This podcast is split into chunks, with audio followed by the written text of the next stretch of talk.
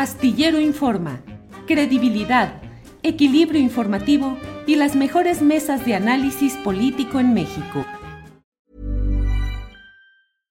Imagine the softest sheets you've ever felt. Now imagine them getting even softer over time. That's what you'll feel with Bowl and Branch's organic cotton sheets. In a recent customer survey, 96% replied that Bowl and Branch sheets get softer with every wash. Start getting your best night's sleep in these sheets that get softer and softer for years to come. Try their sheets with a 30-night guarantee. Plus, get 15% off your first order at bowlandbranch.com. Code BUTTERY. Exclusions apply. See site for details. Hey, I'm Ryan Reynolds. At Mint Mobile, we like to do the opposite of what Big Wireless does. They charge you a lot, we charge you a little. So naturally, when they announced they'd be raising their prices due to inflation, we decided to deflate our prices due to not hating you. That's right. We're cutting the price of Mint Unlimited from $30 a month to just $15 a month. Give it a try at mintmobile.com slash switch. $45 upfront for three months plus taxes and fees. Promo for new customers for limited time. Unlimited more than 40 gigabytes per month. Slows. Full terms at mintmobile.com. Astillero Informa, credibilidad, equilibrio informativo y las mejores mesas de análisis político en México. Claudia, eh, buenas tardes, Claudia, que ¿Cómo nos va a hablar de economía con visión social. Claudia. Muchas gracias, Julio. Pues está el secretario de Hacienda, Julio, amigos, buenas, buenas tardes. En la glosa del informe eh, de las finanzas públicas del presupuesto de egresos 2022 está ya con los legisladores, Julio, y ha dicho ya reiterado una vez más que este año se va a mantener separados los intereses económicos de los intereses de los empresarios, está siendo muy contundente. Ha dicho que en 2021 eh, esto permitió tener 1% más del Producto Interno Bruto y que van a seguir con esa fórmula, Julio. Bueno, pues es eh, uno de los temas interesantes de esta semana en la cual pues hay eh, muchos, muchos temas que, que van moviendo aquí el, el- el- escenario y el tablero. Eh, ¿Cómo ves el comportamiento pues de los capitales de las empresas ante estas propuestas hacendarias de, que presenta el secretario Ramírez de la O?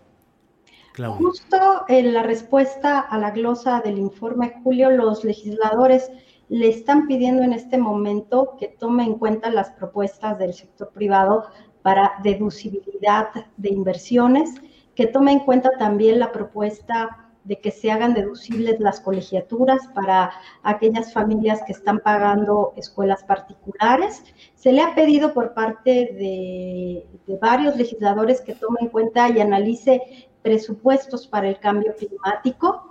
También se le llamó la atención o se le mencionó que hay ya reducción en el presupuesto para Sembrando Vida en medio de las demandas de mayor impulso a políticas para el cambio climático. También se le ha pedido a Ramírez de la O mayor comunicación, como lo hizo Arturo Herrera, pero seguir platicando sobre los presupuestos. Y creo, eh, Julio, que será una glosa muy interesante al final del día. Vamos a observar pues todas esas peticiones que tienen los sectores respecto a un presupuesto que calibrado, como decíamos la semana pasada, de manera impecable porque va a mantener el 50% relación deuda-PIB y se espera que el déficit en cuenta corriente pues sí aumente, pero no lo que se temía. Bueno, pues vamos a tener ahí mucha, mucha actividad en estos días. Hoy durante toda la conferencia el presidente López Obrador se dedicó a hablar de cómo se cabildeaba antes el presupuesto, de los moches, de cómo se iba distorsionando el presupuesto de egresos eh, durante las negociaciones parlamentarias. Pero bueno, lo que es un hecho es que vamos a tener un presupuesto de poquito más, poquito menos de 6.7 billones de pesos, 3 billones de recaudación y que van a venir de esto que dijo el secretario Rogelio Ramírez de la O, Julio, de separar intereses privados de intereses particulares, porque insistió, no, México no es la excepción. México, eh, como otros países, separan intereses públicos de privados, lo que le permite y lo que le ha permitido a México tener un ahorro fiscal al no tener que endeudarse para cubrir agujeros que deja una mala recaudación de impuestos, Julio. Eh, Claudia, y estamos en este mes de septiembre, que es el mes patrio, se recuerda el 11 de septiembre por las Torres Gemelas, pero también por lo sucedido en Chile, donde un gobierno de aspiración socialista por la vía electoral como fue el de Salvador Allende, pues terminó derrocado por diversas fuerzas que se opusieron a sus planes que buscaban nacionalizar la riqueza, oh. eh, tener mayor atención a los sectores desprotegidos. Te planteo todo esto porque me pregunto, ¿este aviso del gobierno federal o esta intención redoblada de cobrar más impuestos, de ser eh, simplemente aplicar la ley en el cobro de esos impuestos, pues puede traer reacciones adversas de los propios capitales en cuanto a retiro de sus capitales del país, a la eh, supresión de, plazas laborales, en fin. ¿Crees que el empresariado mexicano está dispuesto a aceptar un mayor rigor legítimo y justo en el cobro de sus impuestos? Julio, hay dos factores aquí muy interesantes que también lo acaba de mencionar Ramírez de la O. El diálogo económico de alto nivel con Estados Unidos, dijo, se presenta de una manera de, pues casi de emergencia en medio de este fenómeno de la eh, de alguna manera cómo se han desincronizado las cadenas de proveeduría de insumos. El secretario de Hacienda acaba de anunciar que hay acuerdos ya de que se traigan inversiones estratégicas para todo lo que tiene que ver con la cadena de suministros, de chips, de todos estos eh, circuitos que se necesitan para eh, seguir suministrando eh, bienes intermedios a Estados Unidos. Creo que México, el mercado mexicano, a propósito de lo, que, preguntas respecto a qué tan inconformes pueden estar los empresarios, está en un momento clave para aprovechar las ventajas del Telecan, que ya sabíamos que venía, pero sobre todo lo que sucedió con la pandemia. Ya no se quiere tener estos suministros eh, de partes estratégicas, ya no se quiere tener en Asia porque hay continuas amenazas pues de riesgos eh, epidemiológicos, ¿no? Ahorita tenemos, afortunadamente parece ser que el, virus Nima en India no podría desarrollarse como una amenaza pandémica, pero hay muchas amenazas en Asia que hacen necesario que eh, México y Estados Unidos estén integrados esa desincronización de las cadenas de suministro va a traer sí o sí inversión extranjera al país. Pero la que sigue con miedo y la que sigue con desconfianza es la inversión en energía, en combustibles.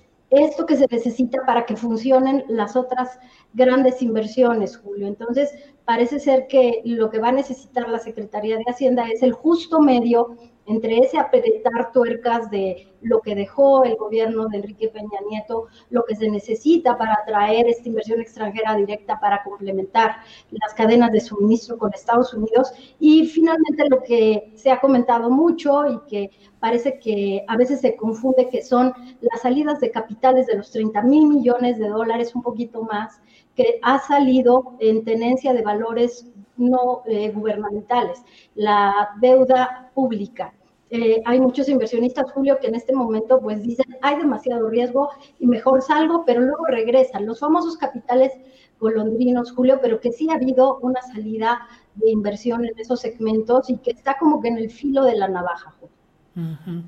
Eh, Claudia, cierro agradeciéndote la oportunidad de tener tu opinión y tus puntos de vista. Leo en la revista Fortuna, que se puede leer en www.revistafortuna.com.mx, leo un texto de, firmado por Raúl Castro en el que menciona cómo el Centro de Estudios Económicos del Sector Privado dice que el paquete económico 2022 tiene aspectos positivos, pero sin atender las necesidades más apremiantes. Y dice que ese presupuesto continúa privilegiando las políticas que el gobierno se fijó desde un principio, que en algunos casos han probado ya su ineficiencia y en otros no tienen prueba de su rentabilidad social. Pues está en el marco de lo que has dicho, de las objeciones que se están dando, pero ¿qué tanto podrá avanzar esas objeciones e inconformidad del sector privado, Claudia? Tiene que ver con la calidad de los trabajos. Coparmex también estuvimos platicando con ellos en la revista Fortuna Julio. Coparmex, eh, los organismos del sector privado un poco más conservadores, lo que piden es que esa, esa inversión que también decimos en la revista Fortuna, 130 mil millones de pesos para los proyectos insignia, Tren Maya, eh, la refinería, eh, todos estos proyectos, el aeropuerto internacional, eh, Felipe Ángeles, eh, bueno, eh, al sector privado le gustaría ver más inversión, más regional, más diversificada, menos concentrada en los proyectos insignia del gobierno, porque, por ejemplo, Julio, amigos, amigas, Tabasco se recuperó más rápido que ningún otro estado lo mismo sucedió con los estados del sureste, en donde ese trabajo eh, para el Tren Maya, para los proyectos insignia, está generando un gran impacto en el sureste del país. Hoy, volviendo a lo que dice Rogelio Ramírez de la OI, que parece que le responde a la Coparmex y al CCE, que por cierto se reunió con ellos el viernes para hablar precisamente del marco fiscal. Lo que les dijo Rogelio Ramírez de la OI parece que el cambio estructural de la división entre los intereses del gobierno y los privados es ya fundamental, estructural. No tiene vuelta de hoja y esto nos está permitiendo que el gobierno se dedique a sus proyectos y que el sector privado se dedique a los suyos. Entonces, Julio, creo que los próximos meses van a ser claves para que aquel empresario que quiera, eh, pues, transitar en este cambio estructural se quede y el que no, pues decida de alguna manera desinvertir. Pero, insisto, los márgenes en los negocios en México siguen siendo muy altos y muy buenos. Y aquí el gran problema, Julio, y lo hemos publicado varias veces, es que los, eh, las fuentes de, de empleo, los salarios de los trabajadores tienen que mejorar. Julio, porque es ahí en donde pueden apoyar para que mayor cantidad de personas tengan acceso no solo a la canasta básica, sino a bienes como mayor seguridad social, mayores beneficios, vivienda, educación, Julio. Creo que eso es lo que viene para el reto del desarrollo económico en nuestro país.